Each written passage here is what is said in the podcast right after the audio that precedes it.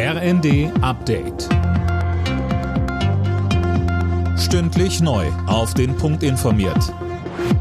Ich bin Daniel Stuckenberg. Guten Tag. Diskriminierung ist in Deutschland nach wie vor weit verbreitet. Im vergangenen Jahr wurden dem Bund mehr als 5600 Fälle gemeldet. Die meisten hatten einen rassistischen Hintergrund, heißt es in einem Bericht, den die neue Antidiskriminierungsbeauftragte des Bundes Ferda Attermann heute vorgestellt hat. Vor allem wurden Diskriminierungen im Arbeitsleben und beim Zugang zu sogenannten privaten Gütern und Dienstleistungen gemeldet. Bei privaten Gütern und Dienstleistungen geht es vor allem um den Wohnungsmarkt, das Einkaufen und Bankgeschäfte.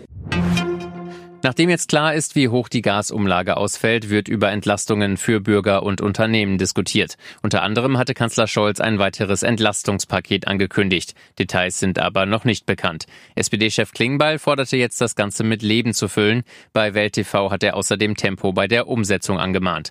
Durch die Gasumlage wird eine vierköpfige Familie schätzungsweise mit 500 Euro pro Jahr belastet, zusätzlich zu den ohnehin steigenden Energiepreisen.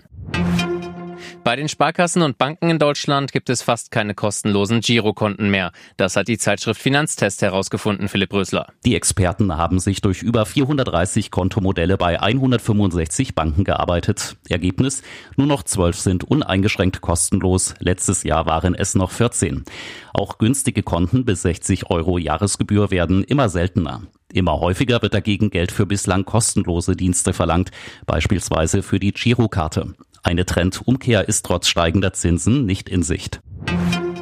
Neun von zehn Jugendlichen zocken an PC, Konsole oder Handy. Der Großteil davon mehr als eine Stunde pro Tag. Das hat der Branchendienst Bitkom bei einer Befragung herausgefunden. Eltern wird geraten, einen geregelten Umgang damit zu finden, beispielsweise über ein wöchentliches Zeitbudget.